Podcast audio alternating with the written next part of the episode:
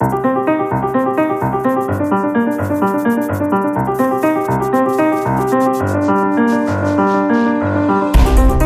semana, em análise, o Orçamento de Estado para 2016, na versão aprovada sob vigilância por Bruxelas, e ainda a tentativa de recentrar o PSD, que Passos Coelho ensaia com o lema Social-Democracia Sempre. Vão ser estes os dois temas, sob o olhar atento de Maria de Lourdes Rodrigues e José Ribeiro Castro. Antes ainda os temas escolhidos pelos pares, José Ribeiro Castro quer refletir sobre a eutanásia, um tema que já esta manhã passou pelo fórum da TSF, entrou no espaço mediático eh, através de, uma, de um manifesto sobre o direito a morrer com dignidade, agora também eh, parece ir para eh, o Parlamento, com o Bloco de Esquerda, pelo menos, a querer avançar com um projeto nesse sentido. Eh, que reflexão nos traz sobre esta matéria, este assunto delicado?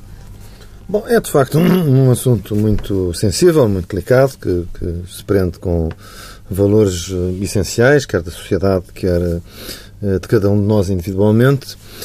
Uh, era um debate anunciado há algum tempo que o, o tema vinha a ser assinado e que entrou uh, marcadamente na opinião pública com a apresentação do manifesto uh, subscrito por várias pessoas. Portanto, eu convoquei este tema, uma vez que me parece urgente, que os portugueses procurem informar sobre isso portanto, colham a sua posição uh, e participem num debate que, que, tem que se travar. Eu sou contra a eutanásia.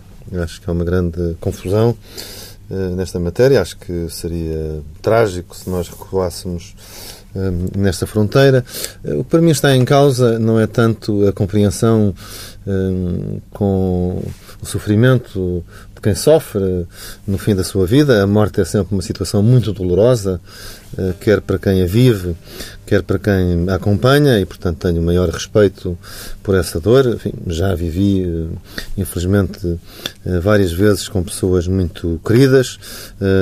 Também sei do que estou a falar quando se trata de acompanhar sofrimento, mas creio que a nossa luta deve ser para amparar essa pessoa e, em toda a extensão que estiver ao nosso alcance, aliviar o seu sofrimento.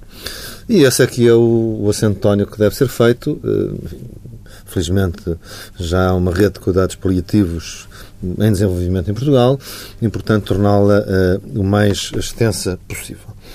Uh, do ponto de vista político, eu creio que este Parlamento não tem legitimidade para tomar esta decisão. Isto foi uma matéria que não foi minimamente objeto de debate na campanha eleitoral.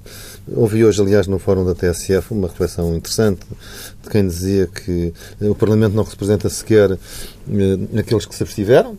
Parece-me um argumento adjuvante pertinente. 45% dos portugueses abstiveram-se nessa eleição, portanto, mas acho, acho importante que se faça uh, esse debate e conheçamos também a galeria dos horrores desta solução que é apresentada como uma solução magnífica. Na Europa existem dois países uh, que legalizaram a eutanásia já neste século, a Holanda e a Bélgica, uh, com, com uma extensão horrível a crianças, portanto é possível eutanasiar crianças que o não pedem. no caso da Holanda, aliás, enfim, os relatórios indicam que um quarto das pessoas que estão eutanasiadas não sabe o que é que foram, não foram participadas, portanto, são mortes não registadas. Logo no princípio, houve uma notícia de um asilo que se abriu na fronteira da, da Alemanha com a Holanda, de pessoas idosas que fugiram com medo de serem eutanasiadas com a família, portanto, é, é preciso conhecer também, eh, também estes aspectos. Quanto à questão do referente que vi eh, entrar na ordem do dia, eu não o defendo nesta altura, mas não sou contra ele. Enfim, e aquilo que eu quero repudiar é o argumento que tem-se vindo a tornar banal e comum de que, como se fosse uma verdade de bronze, não se referendam direitos fundamentais. Não se referendam direitos fundamentais porquê? Nunca se fez, nunca se fez senão isso. Nós, aliás, já os tivemos. Dois referentes sobre o direito à vida. Em todo o mundo.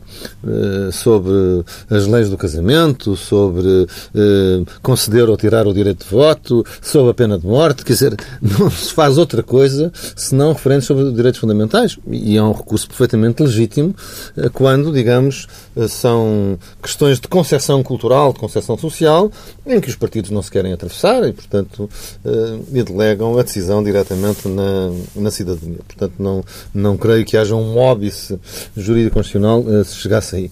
Mas, nesta altura, estamos numa, numa fase de, de debate e eu convido as pessoas a chegarem-se à frente. Tenho pena o debate já se abriu no sábado, que muitos partidos, nomeadamente o PSD e o CDS, não tenham tomado posição sobre isso no CDS. O PSD diz que vai dar liberdade Sim, de voto, isso, o CDS... Isso significa não ter, não ter posição. Não ter posição.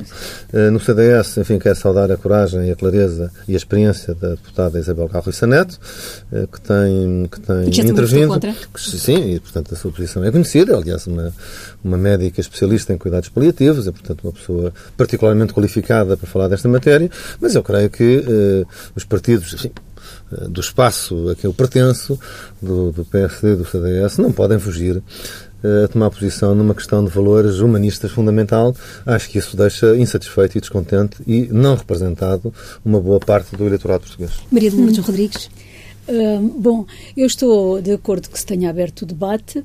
Uh, e a expectativa que tenho é que o debate seja uh, ocorra efetivamente e que as pessoas possam ser uh, esclarecidas. Não gostaria de ver passar pela Assembleia da República, pelo Parlamento, uma solução expedita, demasiado rápida, em que não se desse tempo para um debate público um, informado sobre esta matéria. Agora, parece-me importante que se enfrente este problema, que é de facto um problema grave. Considero que é um direito. O direito a morrer com dignidade é de facto uma, um, um direito fundamental.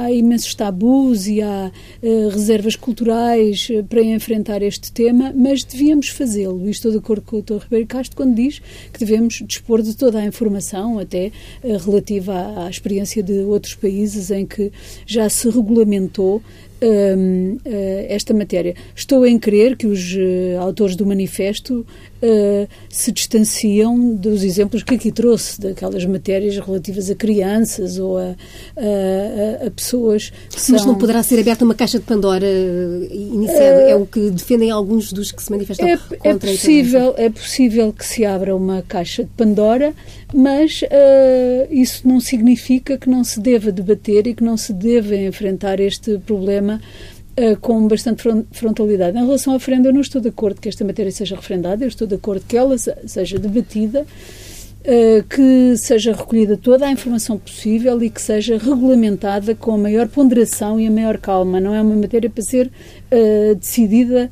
em precipitação. Um, e, e, e, em relação ao referendo, eu sou defensora de referendos para uh, questões de interesses. Quando aquilo que está em causa são uh, questões de interesse, é muito importante que sejam explicitados esses interesses e que sejam referendados a matéria. Em relação a direitos uh, que, sobretudo, podem beneficiar alguns, mesmo que poucos, mas que no essencial não prejudicam não prejudicam a maioria dos cidadãos, uh, estou em crer que uh, se devia uh, optar por uma regulamentação, mas não um referendo desta matéria. É, é, outro dos temas que a eh, doutora Maria Lourdes Rodrigues trazia para, para esta discussão tem a ver com, ainda hoje eh, houve notícia disso, da intenção do Governo de promover uma escola a tempo inteiro, ou seja, eh, uma intenção que está inscrita também nas grandes opções do plano, de que uh, os alunos da escola pública possam estar mais tempo uh, na escola. É uma das, mais uma das medidas que uh, parte da, da, da, nova cartilha do novo Ministro da Educação. Sim, um, a, a política de, de, educação tem sido bastante debatida neste, neste início de, de ano civil, uh, nem sempre uh, bem compreendida. Uh, uma parte dos argumentos uh, que criticam as atuais medidas que foram tomadas uh, por esta equipa de, à frente do Ministério da Educação é que são demasiado são são são medidas que suspendem que entram em ruptura com a política do governo anterior. Mas eu que, gostava de lembrar aqui aos ouvintes aquilo que foi aquilo que se passou nos últimos quatro anos e o que se passou nos últimos quatro anos foi, na minha opinião, muito, muito grave. Vou só dar três exemplos do que se passou uh, para que se possa perceber que os últimos quatro anos é que foram os quatro anos de ruptura em relação aos, aos 30 uh, eh, ou 40 anos anteriores. Foram, de facto, de ruptura.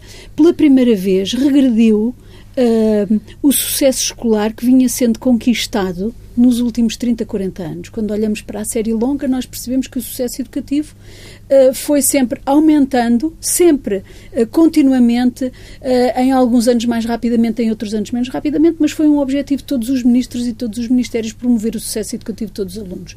Pois nos últimos quatro anos, a repetência aumentou, os chumbos aumentaram e o sucesso escolar aumentou em todos os anos de, de escolaridade. E isto foi muito, muito negativo. A outra regressão, na minha opinião, muito preocupante foi a da taxa de pré-escolarização, que é uma ambição de todos os, uh, de todos os ex-ministros da Educação, tiveram essa ambição, todos procuraram promover, de alguma maneira, Uh, o pré-escolar, porque se percebe que é uma condição essencial para o sucesso, para o percurso posterior de todas as crianças, pois nos últimos três anos nós assistimos a uma regressão da taxa de escolarização, apesar de termos hoje menos crianças, apesar de termos mais educadores de infância e o mesmo número de estabelecimentos pré-escolares, paradoxalmente regrediu a taxa de pré-escolarização. Isto é um sinal gravíssimo. Isto significa que há famílias que não estão a utilizar este serviço de, eh, de, de educação pré-escolar, não estão a, a, levar as crianças a, a, a, estas instituições com prejuízo das próprias crianças. Isto tinha que merecer uma atenção uh, particular e não mereceu atenção nenhuma. E depois, finalmente, a última situação, na minha opinião, gravíssima é a questão da, das ofertas de formação para adultos que se extinguiram, que colapsaram, desapareceram uh, do mapa das políticas educativas. E, portanto, o que eu gostava era de defender aqui a ideia de que ruptura houve nos últimos quatro anos. Uh, e agora apenas se está a tomar uma linha de, con de, continuidade, a trajetória de algumas medidas de política que vinham na continuidade que vinha a ser feito e que, apesar de tudo, tinha, permitiu, nos últimos 30, 40 anos, uh, uh, fazer crescer, fazer democratizar o nosso sistema de ensino. José Castro, vejo a sorrir. Não, enfim, eu compreendo que que a Maria Lourdes Rodrigues defende este ponto de vista. Enfim, não, não estou de acordo. Uh, creio que tivemos com este ministro, esta equipa, um sinal de ruptura muito visível, uh, com a alteração abrupta do sistema de avaliação com que se iniciou o ano letivo. Que isso foi bastante negativo para as escolas, para os alunos, para as famílias, que com cinco meses andados o ano letivo e a cinco meses de, de, das provas uh, se altera. Não consigo perceber, aliás, qual é o sentido das provas da fricção metido no quinto e no oitavo. A do segundo compreende-se e considero uma medida correta. Eu próprio defendia que era preciso fazer uma medição qualquer logo nos primeiros anos de básico. Portanto, isso não tem a ver com, com a questão dos exames ou não exames no final do ciclo. Agora, enfim, que depois se meta a quinto e no oitavo, dá a ideia que é apenas uma birra. Uh, é no quinto para não ser no quarto nem no sexto, é no oitavo para não ser no sexto nem no nono. Não, não, se percebe. Não, não, se percebe. Quer mas dizer, está não, não, a medida está fundamentada. Pois, mas não, não, não, quer dizer, não, não, tenho, não tenho dúvidas, mas enfim, não, não consigo perceber Uh, qual é a lógica do ponto de vista, digamos, da, da pedagogia e da organização de um ciclo, uh, acabar com os exames finais e meter uma prova da frição a meio do ciclo, com exceção, repito, Mm-hmm. Da questão do, do, do, segundo ano. Portanto, aqui foi um sinal muito, muito nítido e acho negativo. Acho que o, o Governo pode alterar, eh, mas acho que devia preparar para o próximo uh, ano letivo. Portanto, fazer agora um debate, fazer uma avaliação e, portanto, não, e não esta ruptura em sagria desatada. Uh, estou de acordo com o que disse a Maria Luz Rodrigues quanto ao pré-escolar. Quer dizer, acho que aqui há alguns anos, creio que nos governos do Guterres, que isso foi introduzido e o pré-escolar, de facto, e a sua generalização é uma componente fundamental da igualdade de oportunidades e, portanto, da... É anterior, Sim. o esforço de alargar o pré-escolar hum. é desde o 25 de Abril Sim. que todos Sim, os ministros deram o seu contributo. Aquilo que faz o Marcelo Grilo é hum a, abertura ao público, sim, porque o pré-escolar até aí era da rede sim, solidária sim, em particular e passa a haver Ver, uh, portanto, também entra, nas escolas entra na, na, generalização, portanto entra... faz parte de uma ferramenta de intervenção. Isso creio que é bastante importante, porque aliás vários estudos eh, evidenciam como, eh, nomeadamente para famílias que têm uh, atrasos culturais uh, relativamente a, a, outras e, portanto, o choque uh, do ensino básico numa família burguesa não é muito grande, uhum. mas numa família de Estados mais pobres e, portanto, com menos recursos culturais é muito importante. É muito acentuado e, portanto, isso é combatido com a generalização do pré-escolar. Já agora, outra coisa que me parece importante e é um registro positivo da campanha das presidenciais, o candidato Paulo Moraes repetiu várias vezes que ofereceria os livros de graça.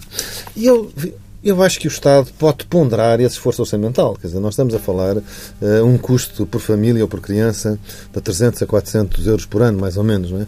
Isso é o custo de um mês é o custo do, de, digamos, se fizermos o custo de uma criança no sistema de ensino, uh, andam consoante os graus entre uhum. 3 mil euros ano uhum. a 4.900 ano no uhum. secundário, uhum. portanto, em média, em média, no fundo significa mais um mês. E, de facto, também para muitas famílias, uh, o esforço, sobretudo, uh, concentrado no início das aulas é muito acentuado. Portanto, eu acho que, enfim, não, não, não vou propor irresponsavelmente já, mas acho que devia haver uma evolução da nossa política política para que a gratuitidade uh, uh, do ensino obrigatório seja estendida, de facto, a uma ferramenta fundamental que são os manuais. Isso também forneceria ao Ministério e, sobretudo, aos agrupamentos de escolas, acho que a decisão deve ser descentralizada, se calhar um poder de, de discussão com, com as editoras e na escolha dos materiais uhum. superior àquilo que hoje tem. Uhum. O relógio não para, voltamos já a seguir e por falar em, em propostas orçamentais para olhar aquilo que foi o orçamento mais tirado a ferros dos últimos anos.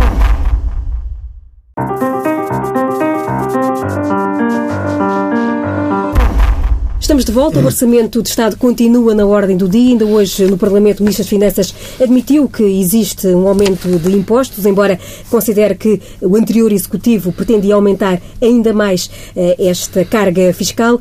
Eh, começo por, eh, por si, Maria Lourdes Rodrigues. Esta proposta piorou com as pressões, e foram muitas, na fase final de Bruxelas?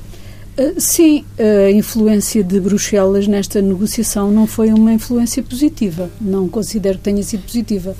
Eh, assistimos a um confronto ideológico de que o governo aparentemente saiu ganhador, sobretudo pela capacidade de negociação e a capacidade política do primeiro-ministro, mas eu considero que a influência de Bruxelas, a influência da União Europeia nas matérias orçamentais dos respectivos uh, políticos é uma influência que hoje respeita a um pensamento hegemónico neoliberal uh, em que os valores de distribuição da social-democracia não só foram abandonados, como são combatidos. Portanto, hoje temos uma União Europeia que combate os valores da redistribuição, os valores do Estado Social, os valores com que a própria Europa uh, se construiu e se desenvolveu e, portanto, as coisas não são fáceis. Aparentemente, há uma primeira fase em que o governo conseguiu superar, contra todas as expectativas, sobretudo da oposição interna, mas é apenas o início de um caminho que, na minha opinião, vai ser bastante duro, mas não tem que ver com questões técnicas de mais déficit estrutural ou menos déficit estrutural, que é um conceito uh, totalmente eh, fluido, pouco rigoroso, subjetivo, que deixa margens de discricionariedade que têm estado a ser usadas apenas pela Comissão uh, Europeia, pelas instituições da União, com prejuízo dos pequenos países, dos países mais com mais dificuldades, digamos assim. Há duas bitolas. Para, há duas bitolas, claramente. E, portanto, isto não augura nada de, de bom, augura um caminho bastante difícil, mas que é muito importante que seja feito. Eh, este não é apenas um combate externo com as instituições da, da União Europeia, é também um combate interno que é natural eh, que as forças mais à direita, é um, é, um, é um, orçamento da responsabilidade do Partido Socialista, com o apoio do Bloco de Esquerda e do Partido Comunista, e, portanto, tem uma orientação política, digamos assim, uh, mais de esquerda. Não é o orçamento inicial, na minha opinião, ele é hoje pior uh, impôs ao governo uma espécie de castigo. Uh, Foi penalizado o governo por estar aliado à esquerda, por ter o apoio Por ter uma esquerda. visão diferente uhum. daquilo que é hoje o pensamento uh, dominante na, na União Europeia. Foi, foi penalizado nesta negociação. Fomos penalizados também pelo facto de estarmos hoje a discutir sozinhos, de termos saído do conjunto dos países no tempo, não é? De não termos feito a discussão no tempo próprio. Talvez tivesse sido mais fácil. Hoje uh, somos uma espécie de ovelha uh, tresmalhada e as coisas ficam um pouco mais difíceis e também mais, mais evidentes. Mas o, há, há um excesso de dramatismo há um excesso de demagogia à volta da discussão do orçamento uh, que me parece que não ajuda, não ajuda a, a, esclarecer o debate, não ajuda a esclarecer uh, as pessoas. É uma espécie de guerra sem quartel, eu acho que é um confronto duríssimo, não apenas externo, mas interno também que se vai fazer em pequenos passos, como o que acabou de ser dado, e, na minha opinião, o que era importante era não desistir desta uh, orientação de uh, pressionar a Europa para que readquira uh, os valores da social-democracia, da democracia cristã, e que também se oriente para uma organização, um funcionamento das instituições numa base mais democrática e mais transparente, porque não é muito claro o poder que reside em algumas destas instituições da União Europeia, uh, poder não escrutinado, poder não democrático. Era muito importante que se fizesse uma reflexão também em torno disso. Ribeiro Castro, partilha da ideia de que a direita em Portugal fez claque uh, contra esta proposta orçamental, esteve aqui no papel de fazer queixinhas às instituições, como já, já se ouviu no espaço mediático nos últimos tempos? Não, isso foi uma acusação uh, que se ouviu até certa altura, depois uh, avizinhando-se o, o, resultado uh, de que o governo não seria chumbado pela, pela Comissão, enfim, esse discurso fez agulha. É? Mas este debate é também um debate europeu, é um debate nacional, é também um debate europeu. Eu, obviamente, não acho bem que se faça queixinhas mas, enfim, há um debate nacional que se prende com algumas das questões que também estão presentes no debate europeu, nomeadamente a, determinação no combate eh, ao déficit e, e colocar eh, o país e os orçamentos em, rota de dívida descendente, que, se sabe eh, que, infelizmente, essas coisas não são simultâneas e que tem sido muito difícil. E isso também é positivo, porque quanto mais equilibrado for, for o orçamento, portanto, quanto menor for o déficit, e, e quanto, portanto, daí resultar um concurso para a redução da dívida, isso significa a ameaça de menos impostos no futuro. Não é? Bom, uh, boa parte da carga fiscal que nós suportamos resultam justamente de um desequilíbrio financeiro que acumulamos, acumulamos ao longo de vários anos, que foi, foi posto a nu uh, com a crise financeira, uh, que, que, pôs tudo isto em carne viva e, portanto, numa situação de grande debilidade. Enfim, a crise das dívidas soberanas sucedeu à crise do Lehman Brothers no, nos Estados Unidos, mas se nós tivéssemos uma situação mais saudável, não teríamos teríamos ficado tão expostos quanto, quanto ficámos. E, portanto, eh, eh, é nesta perspectiva que é preciso olhar para um orçamento bom ou mau. Portanto, eu não, não qualifico como pior eh, se, de facto, for possível cumprir o déficit 2.2 que está previsto. Tenho dúvidas. Este, este, este, estas metas veremos. Bom, agora, sintetizar politicamente. Um orçamento são quatro tempos. Não é?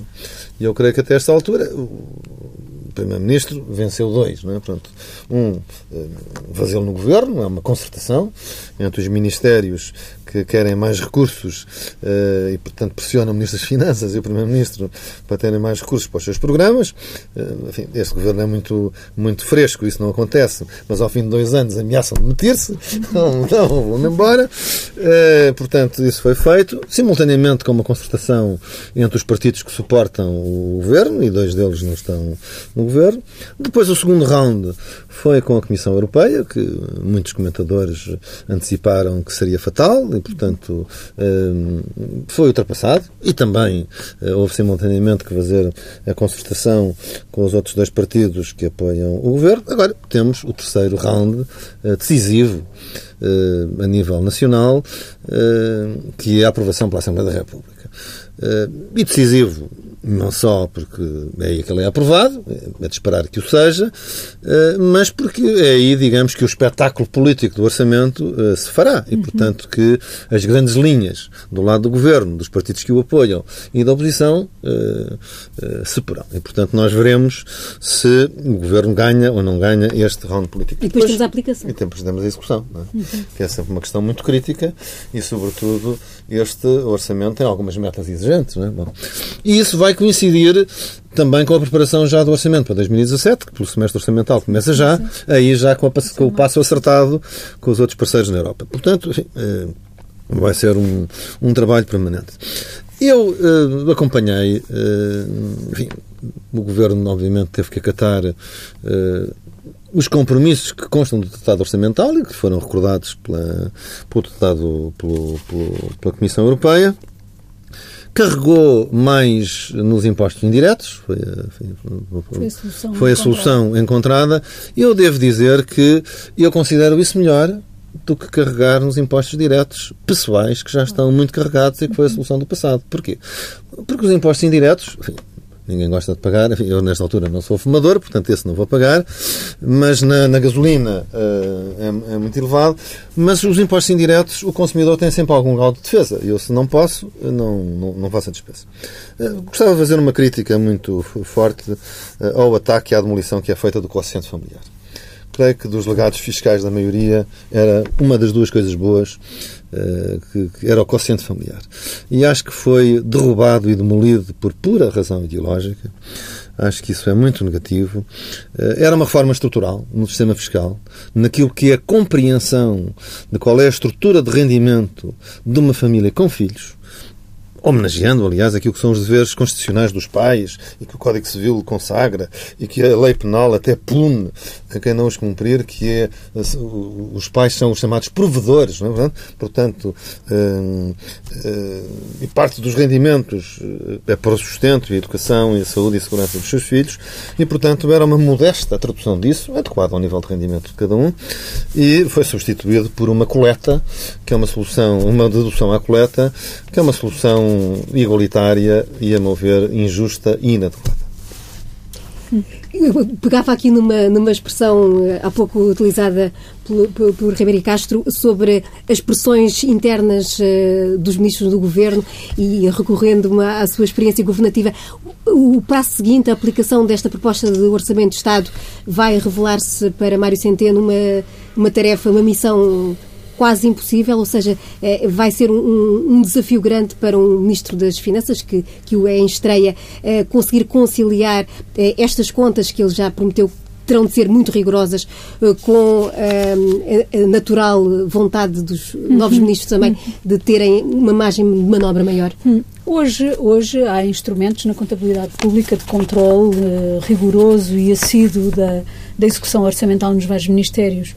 Uh, e, portanto, não creio que possam uh, existir surpresas desse lado. Faz-se hoje um acompanhamento tão próximo, tão próximo, que não há uh, surpresas a esse nível. por exemplo, no Ministério da Educação,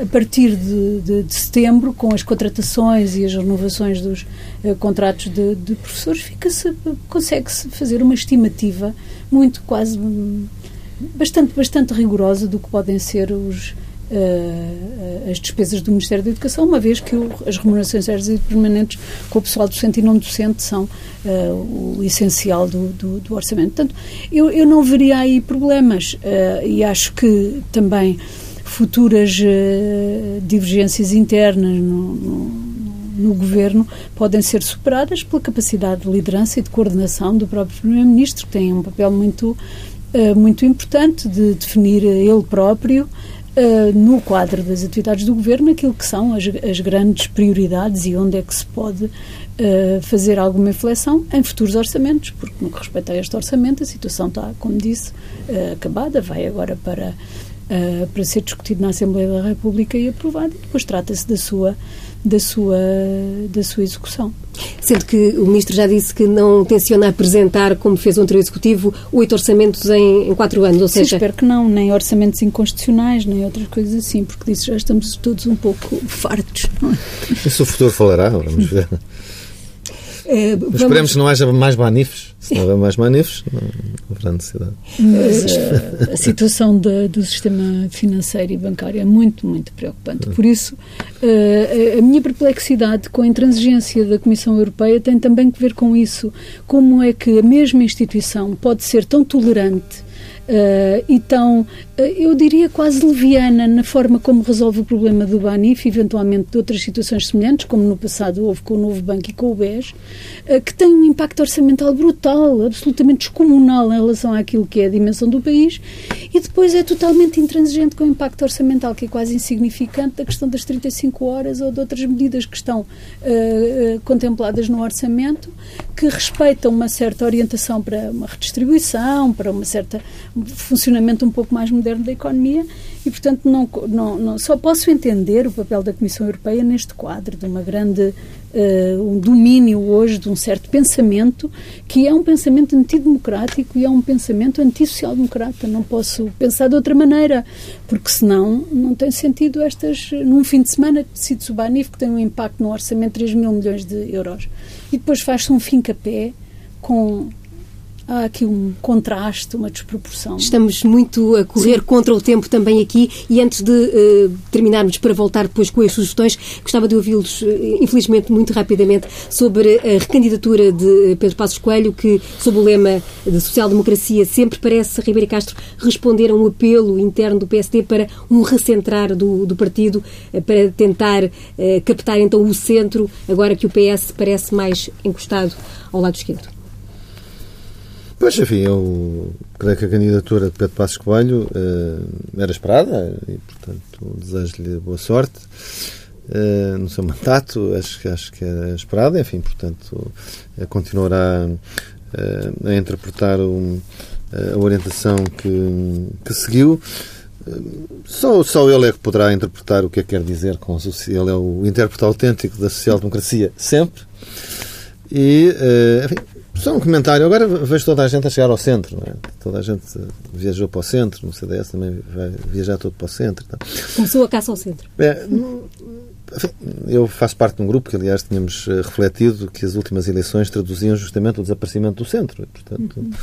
Eh, que é uma coisa muito preocupante na, na, nas sociedades. Por visto, esse sentimento foi partilhado e agora viaja tudo para o centro. Agora, eh, resta saber então, por onde é que andaram, quer dizer, e, e porquê? Quer dizer, é preciso apresentar também uma explicação por isso, porque senão ou essas coisas não são para levar a sério, é? ou então as pessoas também não percebem. E, portanto, eu creio que não há nada de inconveniente ou nada negativo na alteração de posições políticas. Acho é que isso tem que ser explicado. Quer dizer, a pessoa tem que explicar. Olha, uh, me enganei, mas as circunstâncias mudaram. Quer dizer, se nós virmos o discurso uh, que foi feito no rescaldo das eleições de 4 de outubro, não tem nada a ver com um discurso centrista. Bem ao contrário, ao longo de um mês ou de um mês e meio. Né? E esses protagonistas estão aí. E, olha, até parte deles, até no debate parlamentar sobre justamente o Banif, foram uh, parte dos discursos foram bastante agrestes e, e, não tem nada a ver com o centro. E, e no caso até do meu partido, afastando-se da responsabilidade de suportar o orçamento retificativo. Não é suportar uma solução, que acho que devíamos discordar, mas não se pode passar do barco da governação para o barco de irresponsabilidade assim de um dia para o outro, não é? E por um puro radicalismo de ressaca uh, eleitoral. Portanto, uh, mais importante do que estes ditos, é preciso que sejam explicados. Uhum. Maria de Lourdes Rodrigues. Uh, eu estou de acordo e vejo aqui uma grande dificuldade de explicação. Parece-me um, um ato de sobrevivência por parte de Pedro Passos Coelho. Eu acho que ele tem um grande problema, que é qual é a relação que existe entre este social-democracia sempre uh, e os últimos quatro anos de governação. Uh, não pode dizer social-democracia sempre sem fazer uma, estabelecer uma relação. Então, os quatro anos de governação não foram, de facto, de social-democracia, foram de uma outra coisa e isso necessita de ser explicado. Uh, e eu diria que não só os discursos a seguir no rescaldo das eleições, o, o discurso de anúncio da, da, da, candidatura não é um discurso de centro, nem um discurso social-democrata, é todo um discurso justificativo e reafirmativo da política dos últimos quatro anos, vindo de alguém que não parece querer infletir coisa nenhuma nem mudar coisa nenhuma. Aquilo que, a, a página estante do Pedro Passos Coelho faz uma afirmação no sentido que as grandes reformas uh, que o país viveu desde o 25 de Abril foram, tudo, foram sempre reformas uh, dirigidas pelo Partido Social Democrata Ponto número um, isto é, revela que Pedro Passos Coelho não conhece a história do seu país, não conhece os factos da história do seu país, da história política, eh, nem da história das políticas públicas. Ponto número dois é de alguém que se está a afastar do centro. Porque as grandes, eu até podia vir aqui dizer que grandes reformas como a adesão à União Europeia foram promovidas pelo PS, mas não é isso que eu quero fazer. Aquilo que eu quero dizer é que os últimos 40 anos de democracia foram construídos em pactos e em uh, consensos entre o PS, o PSD e muitas vezes envolvendo o CDS, numa visão de desenvolvimento para o país que era uma visão eh, muito próxima da social-democracia. Peço desculpa de insistir neste tópico, mas para mim é o tópico mais importante. É que considero que se abandonaram, se estão a abandonar e a combater os valores da social-democracia, até da democracia cristã, e, e, e, por isso faço esta, esta, esta afirmação. Quando Pedro Passos Coelho vem dizer não, tudo aquilo que construímos é, foi o PSD com o seu ímpeto reformista, não é verdade, em primeiro lugar, e é de alguém que não quer reconhecer a existência, de facto, de um centro político só... que envolve... Posso? Uh, muito rapidamente. Muito rapidamente, gostava só de comentar. É que... Para o sustento do Estado Social e do Estado Social Europeu, que eu me revejo nele, há uma exigência financeira básica. Eu costumo dizer, uh, ninguém mais do que quem depende de, das políticas públicas deve defender a solidez e a consistência financeira do Estado. E, infelizmente, nós fomos eh, conduzidos a uma situação de enorme fragilidade. É? E, portanto, a grande reforma, ou as reformas que são necessárias fazer, enfim, eh, são para corrigir o desequilíbrio financeiro do Estado, justamente para tornar mais, mais sólido ou mais duradouro os benefícios sociais que o Estado proporciona. Voltamos já a seguir para fechar e com dois livros.